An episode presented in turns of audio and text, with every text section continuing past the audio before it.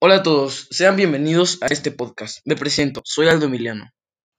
Bueno, desde el siglo XVI las monarquías habían gobernado Europa y otras regiones del mundo como parte de sus imperios, como Francia y España. Una monarca podía mandar sobre un territorio gobernado, a su vez otros nobles. Ese fue el caso de la Confederación Germánica, en la década de los años 50, siglo XIX. La Confederación era una entidad compuesta por varios principados y ducados. Reconocían un gobierno central. Era una nación multidiversa porque cada territorio podía usar una lengua distinta, tener un origen étnico diferente y mantener sus costumbres, obviamente siempre y cuando fueran leales a la ley. Con el triunfo de las revoluciones liberales del siglo XIX, las monarquías debieron compartir cada vez más el gobierno con otros actores de la vida pública, como los burgueses, que iniciaron una serie de transformaciones en la económica, sociedad y general en la vida diaria. Las ideas liberales de la burguesía tomaron mayor protagonismo en la vida pública. Querían los mismos derechos y privilegios que los nobles en lo político y en lo económico acceder a los puestos de gobierno para imponer sus ideas y tener las mismas oportunidades para el desarrollo de sus empresas.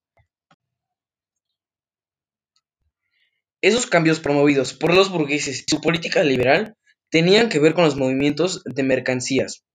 Para transitar por un mismo reino se debía cruzar por principados, ducados y demás territorios que contaban con aranceles e impuestos adeudales lo que entorpecía el comercio, de modo que parte del cambio en el ámbito económico consistió en eliminar esas trabas para facilitar el comercio.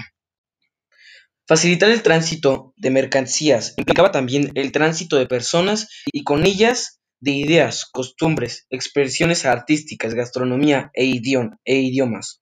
Al finalizar el siglo, la figura del burgués se convirtió en un modelo de vida que dominó el ambiente de las ciudades e impuso gustos y aspiraciones. Durante la segunda mitad de ese siglo, los cambios se vinieron sobre todo en Europa.